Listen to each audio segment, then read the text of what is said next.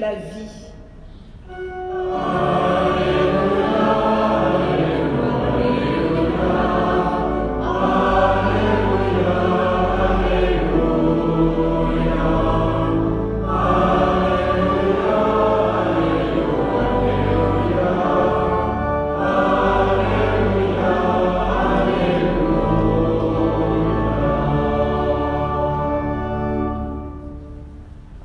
Le Seigneur soit avec vous.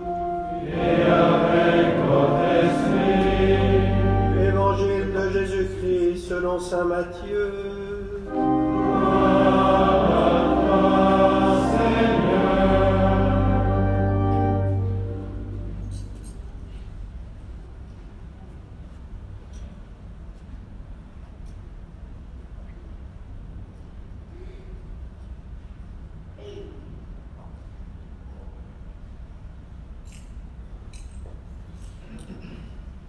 En ce temps-là, Jésus disait à ses disciples, Vous êtes le sel de la terre, mais si le sel devient fade, comment lui rendre de la saveur? Il ne vaut plus rien, on le jette dehors et il est piétiné par les gens. Vous êtes la lumière du monde. Une ville située sur une montagne ne peut être cachée, et l'on n'allume pas une lampe pour la mettre sous le boisseau on la met sur le lampadaire et elle brille pour tous ceux qui sont dans la maison. De même que votre lumière brille devant les hommes. Alors, voyant ce que vous faites de bien, ils rendront gloire à votre Père qui est aux cieux.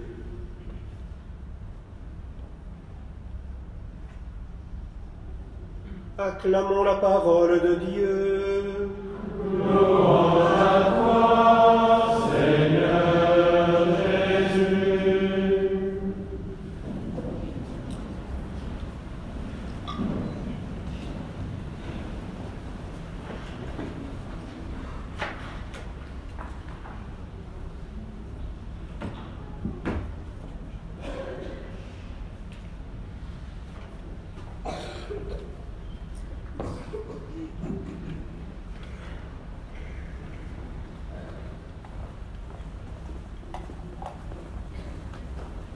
Cher frère Pascal, je préfère parler d'ici pour ne pas te tourner le dos, ni à mon frère, et ni à vous, frères prêtres, ou mes sœurs, vous qui faites partie d'une cohorte de Lévites. Chers amis, J'aime bien employer ce terme qui n'est pas de moi, mais de Jésus. Je ne vous appelle plus serviteur, mais ami, parce que tout ce que j'ai reçu de mon Père, je vous l'ai fait connaître. Alors nous venons d'entendre la parole de Dieu et les quelques mots que je vais prononcer, eh bien, voudraient suivre cette parole et faire en sorte euh, qu'elle s'imprime profondément en chacun de nous, et moi compris. En relisant plusieurs fois les textes de ce dimanche, eh bien, je me suis rendu compte qu'ils étaient tout à fait appropriés pour nous parler aussi du curé d'Ars. Voilà, d'Isaïe, nous avons entendu cette phrase si belle, si importante. Ne te dérobe pas à ton semblable.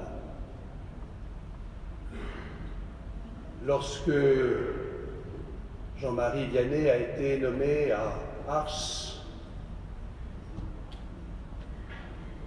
le chanoine Courbon qui l'a envoyé là, lui a dit euh, Vous irez dans un lieu où il n'y a pas beaucoup d'amour. Vous le mettrez. Vous mettrez, Seigneur. Ne te dérobe pas ton semblable. Ça a été le leitmotiv de toute la vie du curé d'Ars. D'abord, il a voulu être proche de celui qu'il avait revêtu au jour de son baptême, le Christ, son semblable, auquel il voulait ressembler.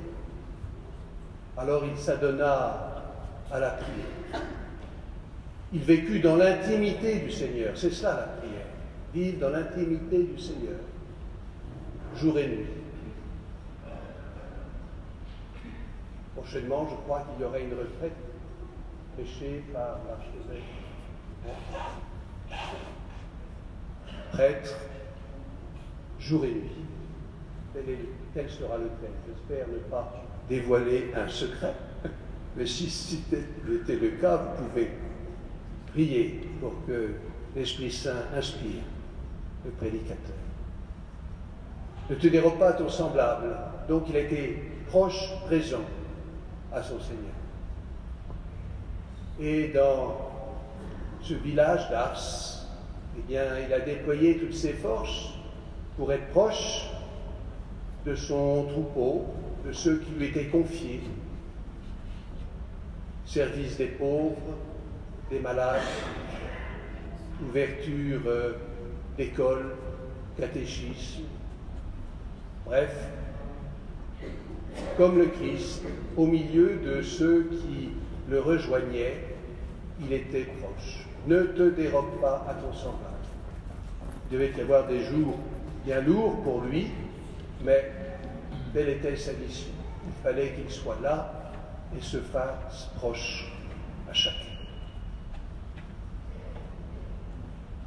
La seconde lecture de Saint Paul, que vous pourriez reprendre tout à l'heure dans un des lieux de d'Ars, dans la basilique, près de la dépouille du curé d'Ars, eh bien, c'est vraiment son portrait. Et lorsque nous étions tout à l'heure sur la petite colline où il voyait le petit berger et demandait avec la mère Bibon, mais c'est où Ah, on n'y voit rien, c'est ça? Il ne savait pas. Il arrivait donc là, tout tremblant, peut-être de froid, mais aussi euh, d'appréhension. Il ne se présentait pas en conquérant, mais avec sa faiblesse et au cœur son désir d'être à la mesure de la mission qui lui était confiée. Ce texte est merveilleux. Il ne venait pas avec la sagesse des savants, mais avec la sagesse qu'il avait puisée dans le Christ et auprès de la Vierge Marie, en qui il avait une si grande tendresse, dévotion, elle qui est désignée aussi ce beau titre, le trône de la sagesse. Enfin, il y a l'Évangile. L'Évangile avec ses affirmations du Christ adressées aux disciples. Nous sommes les disciples du Christ pour la majorité d'entre nous, par le baptême que nous avons reçu. Et alors Jésus nous dit à chacun, vous êtes le sel de la terre, vous êtes la lumière de. Alors évidemment, ce passage de l'Évangile revient après ces mots de feu prononcés par Jésus, qu'on appelle les béatitudes. Mais dans le texte que nous avons aujourd'hui, il n'y a pas de condition. Il y a un constat. Puisque vous êtes mes disciples, vous ne pouvez être que sel et que lumière. C'est vraiment de la part du Seigneur une confiance et un amour sans mesure qui nous est adressé.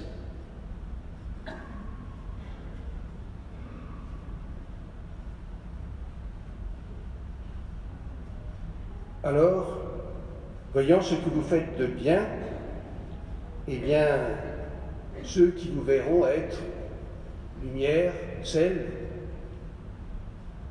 ils rendront, qu'ils rendent gloire à Dieu, qu'ils rendent gloire.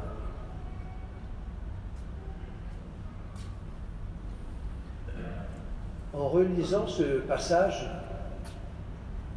j'ai repensé au jour où Jean-Marie Vianney a été confirmé par l'archevêque de Lyon, cardinal Fesch. Jean-Marie avait 21 ans. C'est au mois de mars 1807. Il était un grand parmi des gamins. Et ce jour-là, Jean-Marie Vianney a ajouté à son nom de baptême celui du précurseur, le baptiste. Alors beaucoup disent que c'était qu'il voulait suivre le baptiste dans sa vie de pénitence. Vous connaissez la description du cousin du Christ, de mangeant des sauterelles avec un peu de miel, une vie assez ascétique. Probablement, raconte toujours des repas de pommes de terre un peu avariés du curé d'Ars, mais je crois que aussi, s'il a choisi ce prénom, s'il a voulu rappeler ce prénom de Baptiste, c'est à cause de son esprit missionnaire. Le curé d'Ars était avant tout un homme de mission. Témoin sa première rencontre avec le petit berger, et puis ça sera toute sa vie, toute sa vie, ce désir que ceux qui l'approchaient voient Dieu, voient et rencontrent le Sauveur. Et je pense qu'en choisissant, reprenant ce nom de Baptiste, il devait repenser à cette phrase extraordinaire qu'il euh, prononçait tous les jours en célébrant la messe. Voici l'agneau de Dieu. Voici celui qui enlève le péché du monde. Amen.